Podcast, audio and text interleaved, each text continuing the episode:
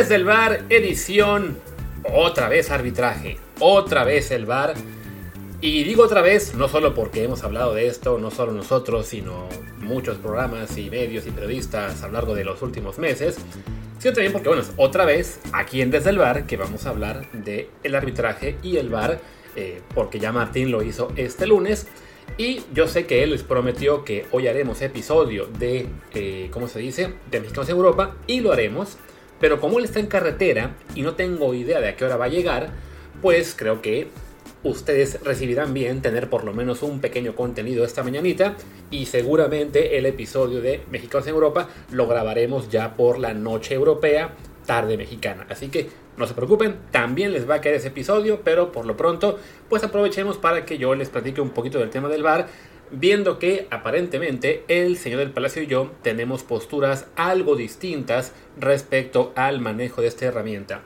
Antes de empezar con este duelo a muerte con cuchillos a distancia, les recuerdo que bueno, yo soy Luis Herrera y que este programa lo encuentran en cualquier aplicación de podcast, así que por favor suscríbanse en la que más les guste, de preferencia en Apple Podcast para que ahí nos puedan dejar también un review con comentario, un review por supuesto de 5 estrellas, no sean malos, y también puede ser en Spotify donde ya pueden activar las notificaciones para que les avise en el momento exacto en que estamos sacando un nuevo episodio, ya que a fin de cuentas, pues ya ustedes ven, hacemos episodios todos los días prácticamente y en algunos casos hasta dos. Así que no se quieren perder ninguno de lo que hacemos. Y ya que estamos en comerciales, pues lo que siempre les decimos, sigan el Telegram del canal, no, el que es el canal de Telegram del podcast, ya me hice bolas para variar, que estamos ahí en Desde el Bar POD, Desde el Bar Pod, también para que reciban avisos del programa, eh, también de columnas, de colaboraciones, de streams, que esta semana estaba la gente ya muy contenta porque pasamos al Barcelona y la Premier y al Madrid.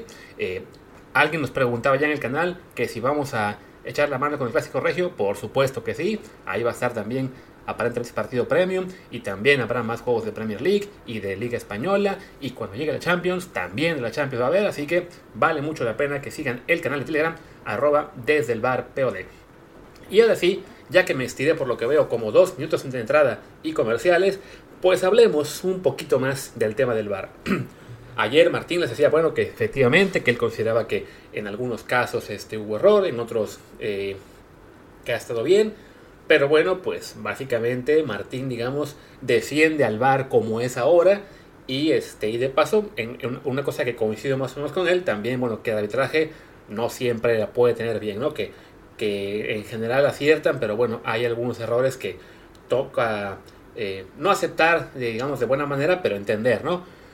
Yo creo que el arbitraje en México, la verdad, sí está la, la cosa un poco mal, también Martín lo decía, o sea, no, tenemos árbitros del nivel que hubo antes como, como los Bricio, sobre todo Arturo, eh, como Archundia, como Ramos Rizo, o sea, hubo un tiempo en el que hubo árbitros mexicanos que estaban a nivel mundial muy bien calificados. Los actuales, pues francamente, la mayoría de ellos son de malos a muy malos.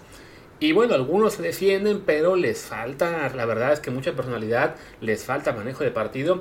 Y vemos también ahora lo que se ha visto en muchos encuentros, que es que ya usan al VAR básicamente pues para sacudirse cualquier decisión este, polémica en el tema del partido de Cruz Luca, por ejemplo, más allá de lo que pues, ya se comprobó que fue una falla importante al marcar ese penal y roja jurado, porque la comisión disciplinaria ya le quitó de roja jurado, bueno, sí, le quitó de roja a jurado y no estará suspendido el próximo partido, no se pudo hacer nada con el penal, o sea, no solamente ya se confirmó que eso fue un error, también recordemos que en el gol anterior de Cruz Azul, en el 2 a 2, que ahora mismo yo olvidé quién lo metió, pero es lo de menos, el árbitro no marcó nada. Fue una jugada en la que hubo un balón largo al área, sale el portero de, Toluca, ese Thiago Volpi a rechazar, choca con un delantero de Cruz Azul, y bueno, en el, en el choque, el rebote le cae al jugador de Cruz Azul que anotó, perdón por el desliz de, no, no, de quién fue el gol, y prefiero no decir nombres si no estoy seguro, pero bueno, y en el momento en que ocurre esa jugada y que, que, hay el gol,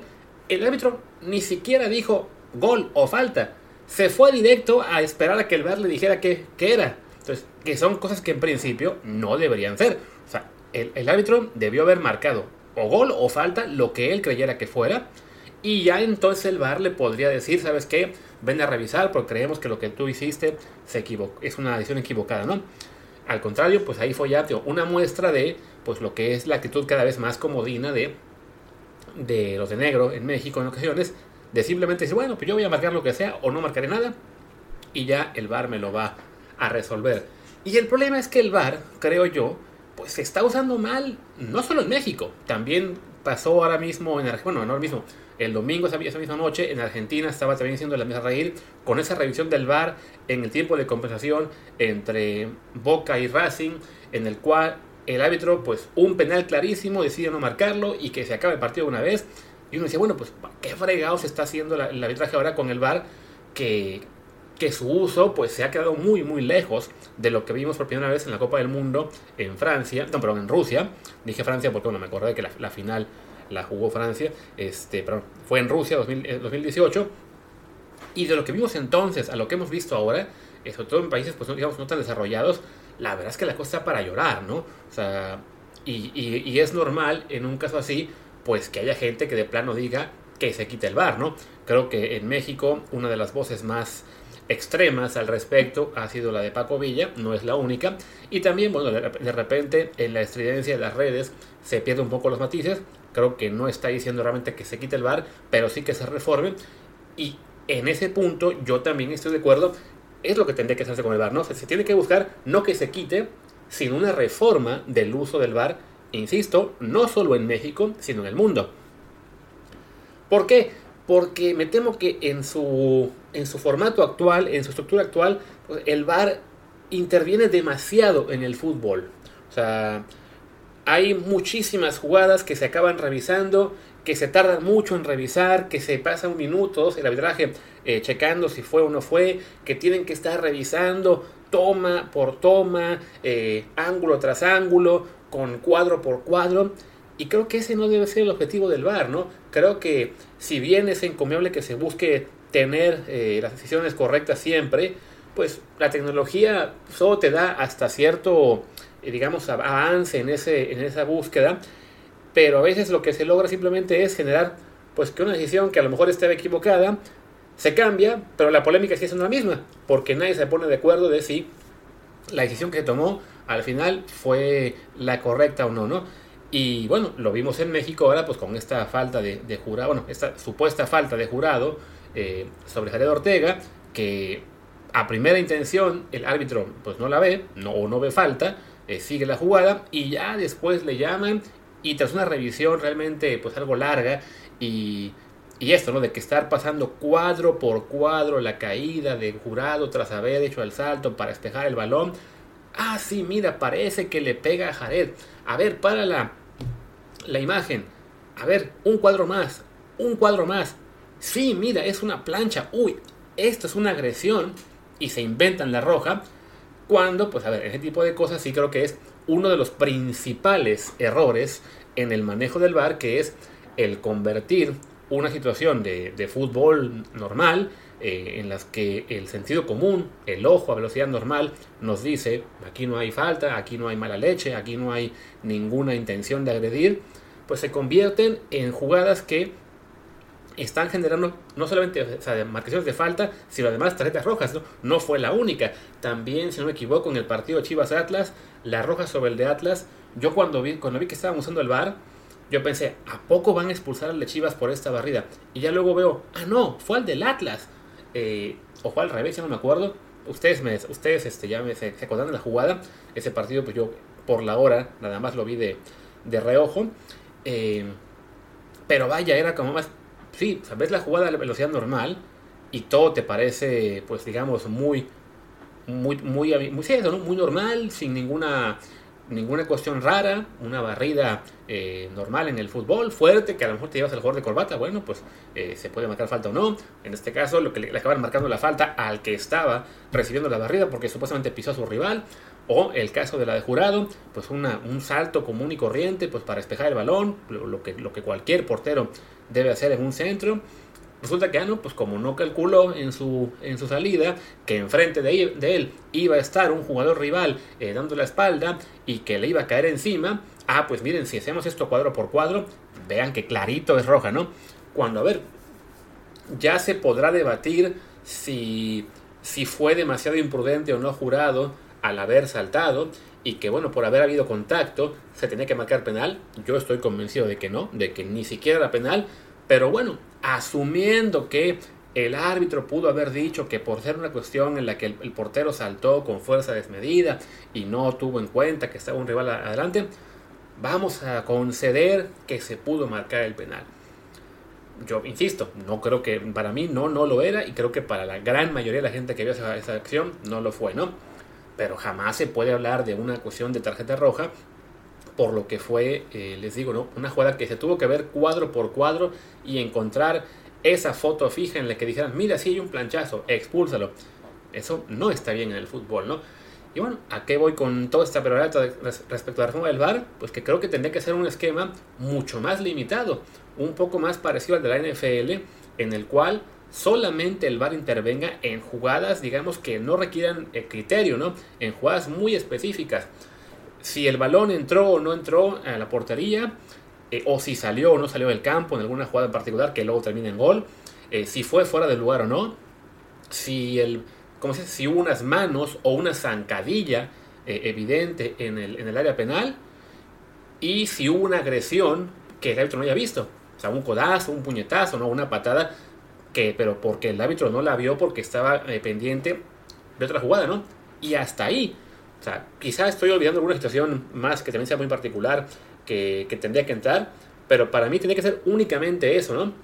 Que si es una jugada en la que el árbitro estuvo atento, la vio y decidió no marcar, que se quede así, ¿no? Que si es una jugada en la cual los técnicos del bar, los quienes están viendo, tienen que ver la, repetición una, dos, tres veces para pensar, mira aquí, si la repetimos más lento, parece falta, eso también tiene que estar fuera, ¿no? O sea, lo, que se hace en el bar tiene que ser en principio eh, cuestiones que hagan el cambio inobjetable. O sea, tendrían que ser jugadas en las cuales ni siquiera haga, sea necesario decirle al árbitro, ¿sabes qué? Ven a revisarla. O sea, en el momento en que le están diciendo ven a revisarla, básicamente lo que está pasando es, oye, pues tenemos una duda. ven a cambiar, ¿no? Tendría que ser más automático como, yo, como lo hemos visto en Inglaterra, otros lados, en algunas partes, en las cuales, a ver, ya la vimos, y en 10 segundos tenemos muy claro que esto sí era fuera de juego. Ya la vimos, tenemos muy claro que aquí hay una falta. Tenemos muy muy claro que aquí hay una mano. Así tendría que ser, ¿no? Y listo. Si tras una repetición de 30 segundos o menos no se pueden poner de acuerdo en, que hay que cambiar la decisión, que no se cambie y ya. Como en el fútbol americano. O sea, en el fútbol americano, la NFL, eh, de entrada, sí hay una cosa que tiene que ser diferente, que es el tema de los, este, que mucha gente pide que sean con challenge. Eso no se puede hacer, no se puede hacer con challenge en el fútbol mexicano, bueno, en, cualquier fútbol, porque la gran diferencia con el americano es que en el americano, de entrada, ambos equipos tienen la tecnología suficiente para ver también las repeticiones al instante. O sea, cada uno tiene su cabina en el, en el palco de, que tienen cada uno en el estadio, reciben de inmediato las repeticiones y pueden decidir hacer, decirle por un walkie-talkie al entrenador en jefe, ¿saben qué? ¿Sabes qué? Suelta el pañuelo rojo para que se haga el challenge. En el fútbol no, no tenemos esa tecnología, tendrían que estar, digamos que los emisarios de cada equipo en la cabina del bar, con lo que pues eso implicaría también un argüende tremendo con la gente que esté ahí operando, entonces no sería práctico. Y además, el tema este de que los equipos en la NFL puedan lanzar el desafío es porque entre jugada y jugada hay un intervalo de hasta 40 segundos. En ocasiones, el equipo que digamos, fue que está la ofensiva y que se vio beneficiado por una, por una decisión arbitral que, le, que pudo ser equivocada, lo que hace es tratar de lanzar la siguiente jugada lo más rápido posible para que el otro equipo no tenga posibilidad de retarla. Porque si ya estamos en una situación en la cual ya arrancó la siguiente jugada, entonces ya, ni modo, no se pudo retar, ¿no? Entonces, ¿qué pasaría en el fútbol? Que como el fútbol no tiene esas pausas que tiene el americano, pues si entonces el equipo que se vio perjudicado o simplemente, este, ¿cómo se diría? O que está en ese momento a la defensiva, podría aprovechar el tema de los challenges para decir, ah, pues aviento el pañuelo rojo o lo que sea que pongan en el, en el fútbol para esto y así interrumpo un ataque del adversario.